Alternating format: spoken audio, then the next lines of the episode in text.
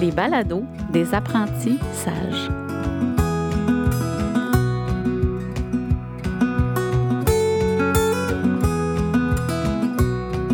Alors bonjour Léonie. Bonjour. Tu vas bien? Oui, toi aussi? Très, très bien. Premièrement, Léonie, merci. Merci de, de ton engagement dans, dans, notre projet de balado euh, des apprentissages. J'apprécie beaucoup, beaucoup ta présence, ma belle. Bien, ça fait plaisir. Merci à toi de m'avoir invitée. C'est toujours le fun de pouvoir partager euh, sur euh, des sujets qui nous passionnent. Tout à fait. Mais merci. Puis, en fait, Léonie, jeune finissante euh, de l'Université de Sherbrooke. Tu es de la cohorte 2015-2019. Oui, exact. Donc, euh, tu as fait ton parcours euh, au complet à l'Université de Sherbrooke, au BEPP. si on revient, en fait, nous, on s'est croisés lors de ton expérience de stage 3, entre autres. On travaillait dans la même école. On était des collègues hein, dans la même classe. si on, en, on revient un peu sur ces disons, sur tes deux expériences de stage, tes, ton expérience de stage 3 et stage 4, qui ont été euh, quand même importantes dans ton parcours, euh, si tu avais nous les présenter quand même brièvement, mais ton, ton stage 3, ton stage 4, ça s'est passé comment en fait? Euh, ça s'est quand même bien passé. Je dirais que le stage 3 m'a vraiment mis en confiance face à mes capacités d'enseigner puis d'être à l'aise devant un groupe. Je pense que c'est vraiment ça que la confiance en moi que je suis allée chercher dans ce stage-là qui m'a euh, un peu préparée, disons, pour le stage 4 qui a été euh, un très, très gros défi. J'étais dans une école euh, assez défavorisée à Sherbrooke, classe extrêmement difficile. je pense que tu t'en grand, Grand défi, hein, Léonie?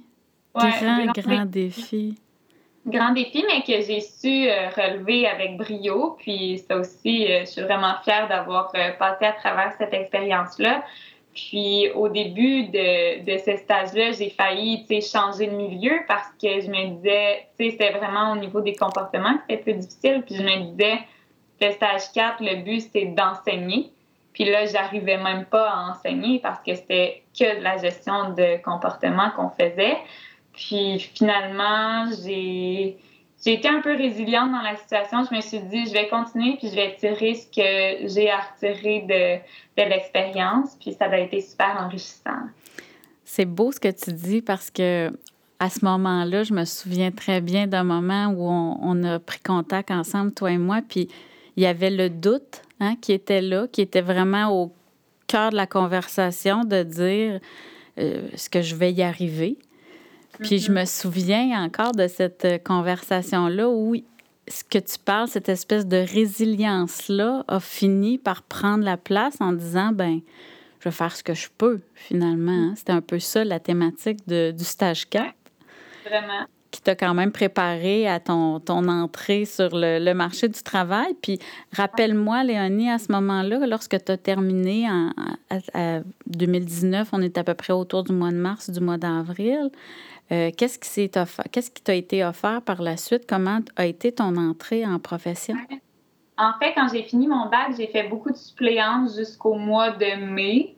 Ensuite, je me suis envolée en Inde pour faire euh, une. Dans le fond, moi, je suis enseignante de yoga aussi. Fait que je suis allée faire euh, une deuxième formation professorale de yoga en Inde. Puis ensuite, j'ai voyagé tout l'été. Puis euh, moi, à ce moment-là, je voulais pas avoir de poste pour l'année d'après, pour septembre prochain. Je voulais vraiment que faire de la suppléance. Puis euh, finalement, il y a une belle classe de troisième année qui m'a euh, été offerte à la commission scolaire de Saint-Hyacinthe. Puis j'ai accepté jusqu'à Noël. Donc, je m'étais vraiment dit, moi, je vais faire un bout de l'année, je ne vais pas m'en mettre trop sur les épaules. Euh, puis, si ça fonctionne bien, je pourrais continuer par la suite.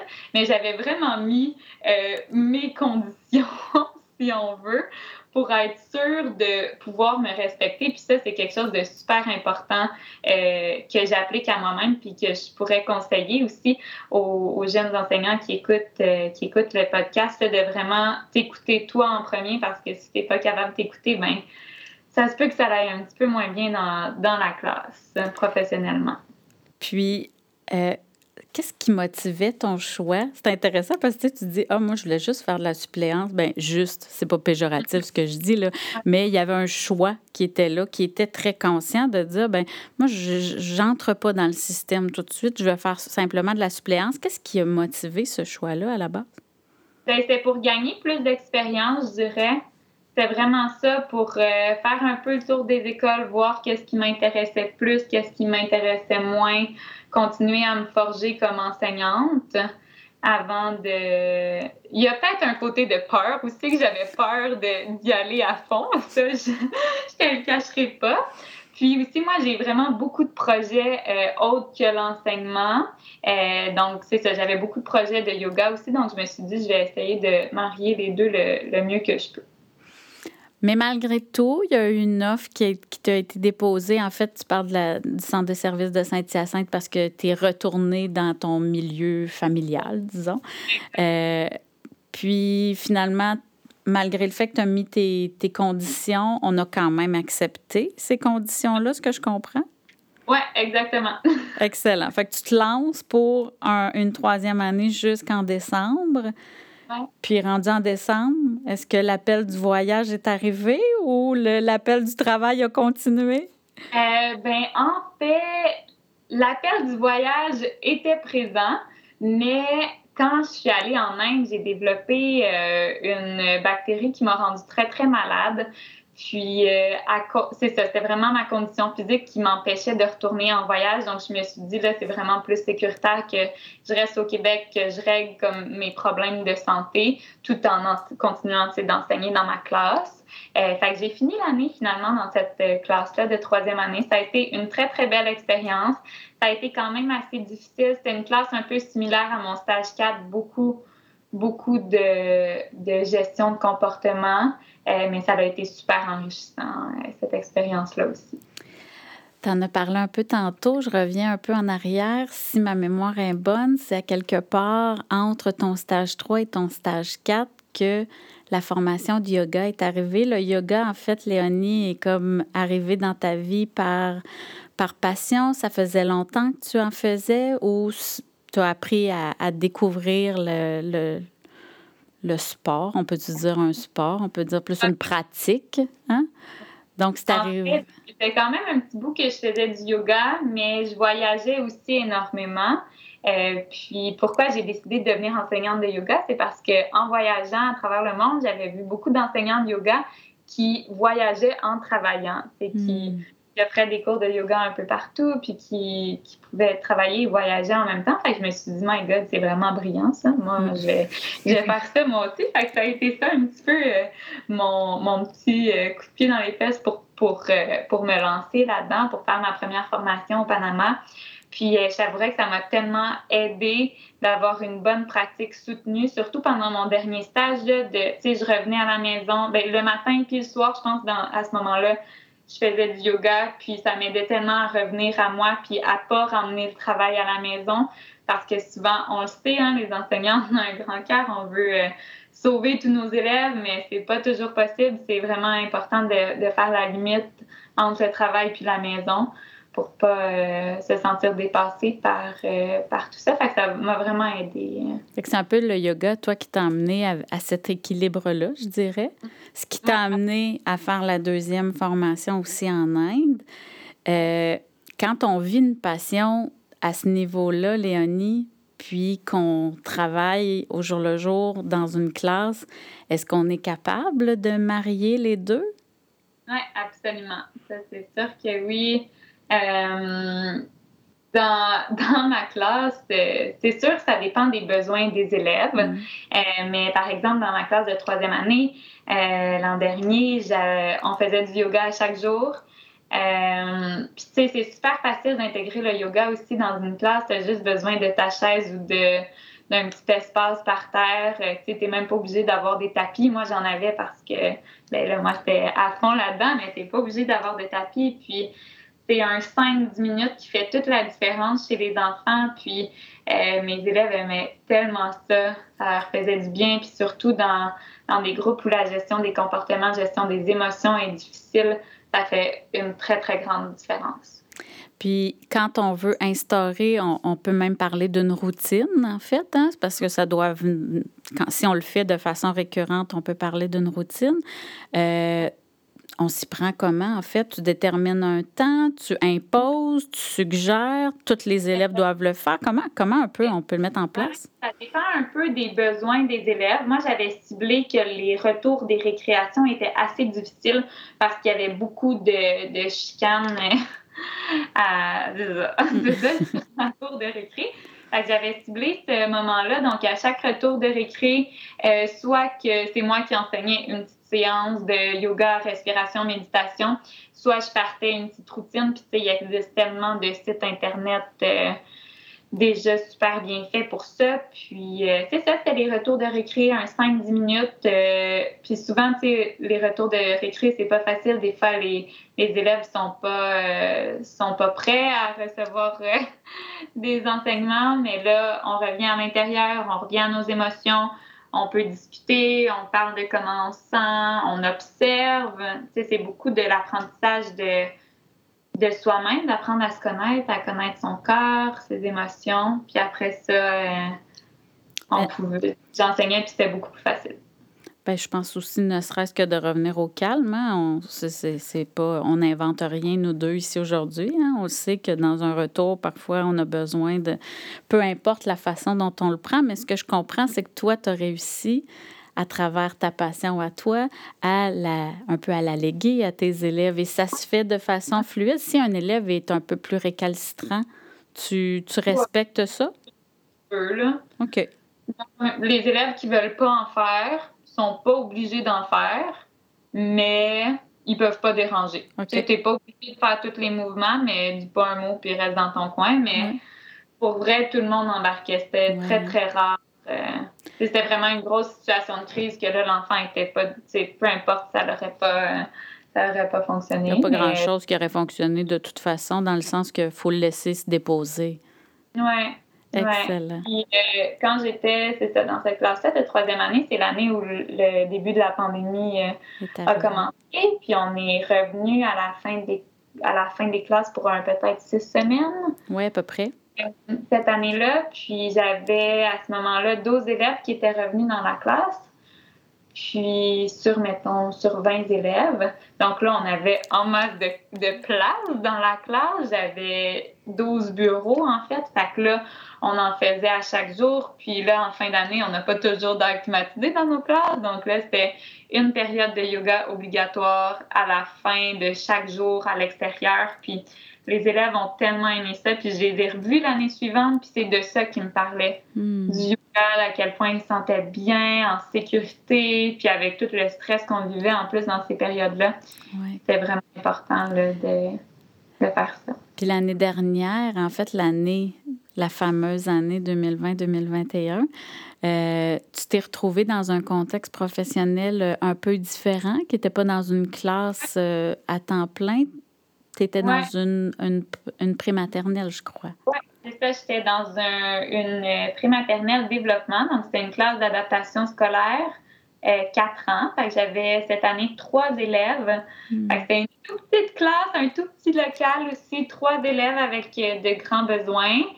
ça a été une expérience super enrichissante. moi, je suis formée au régulier, je suis pas formée en adaptation scolaire. Euh, cette année, j'ai pu vraiment développer mon travail d'équipe, demander de l'aide quand j'en ai besoin, quand j'ai aucune idée de ce que je suis en train de faire, ben, il y a quelqu'un dans l'école qui sait quoi faire puis qui est là pour toi. Euh, puis de pas être gêné de, de demander de l'aide quand, quand, on en a besoin. Hmm.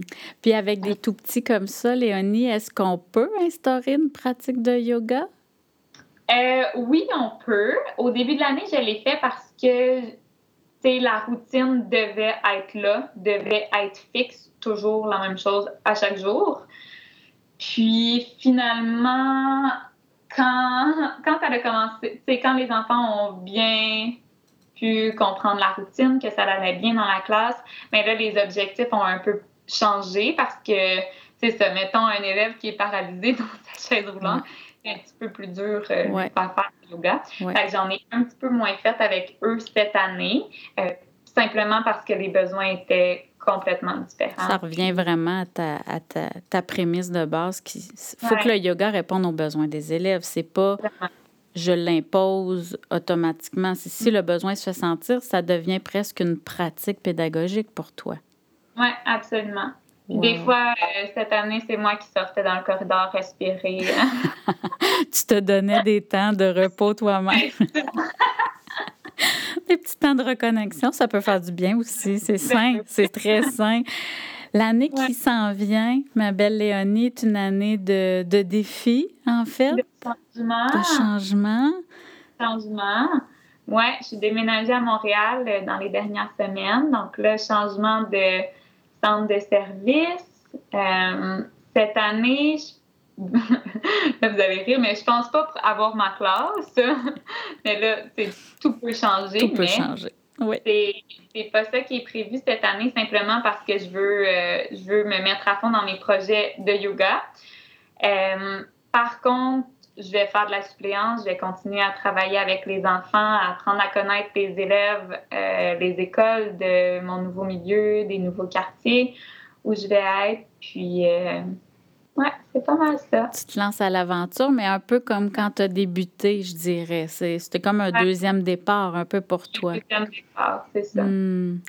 Puis la, la, place du yoga, ce que je comprends, c'est que la place du yoga est très importante. Donc, tu veux mm-hmm. essayer d'arriver à un certain équilibre sans prendre trop de responsabilités sur tes épaules, c'est ça? Oui, exactement. Ah, c'est bien. C'est bien parfait qui répond à toutes mes passions puis à tous mes besoins.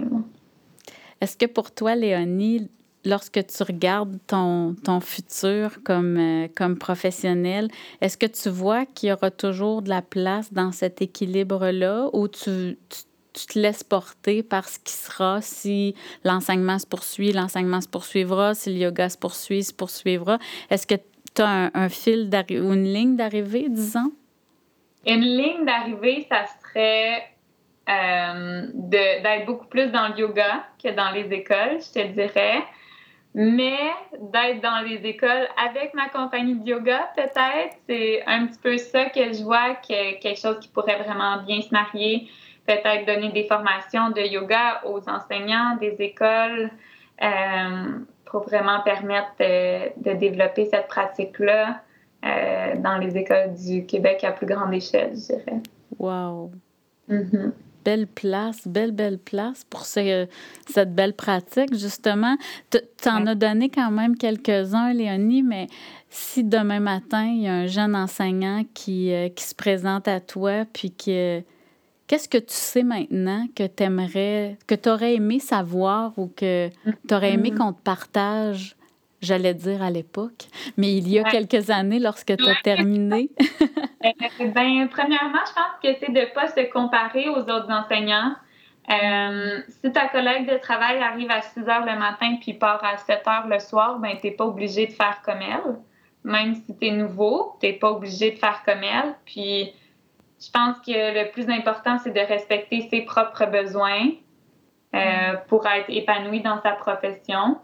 Euh, fait que pas se comparer aux autres enseignants, je pense que c'est vraiment important. Puis, euh, pas s'oublier aussi, tu sais, dans tes différents chapeaux. Mettons, moi, je suis Léonie, euh, passionnée de voyage, d'aventure, Léonie, enseignante de yoga, Léonie, enseignante au primaire. Ben, il faut pas que Léonie, enseignante au primaire, prenne le dessus puis efface toutes mes passions. Mm. Je pense que c'est vraiment important de continuer à vivre tes passions, de, de vraiment garder tes différents chapeaux pour garder ton équilibre. Pour moi, ça, c'est super important parce que c'est vrai que ça peut prendre le dessus, puis c'est là qu'on peut se sentir un peu submergé.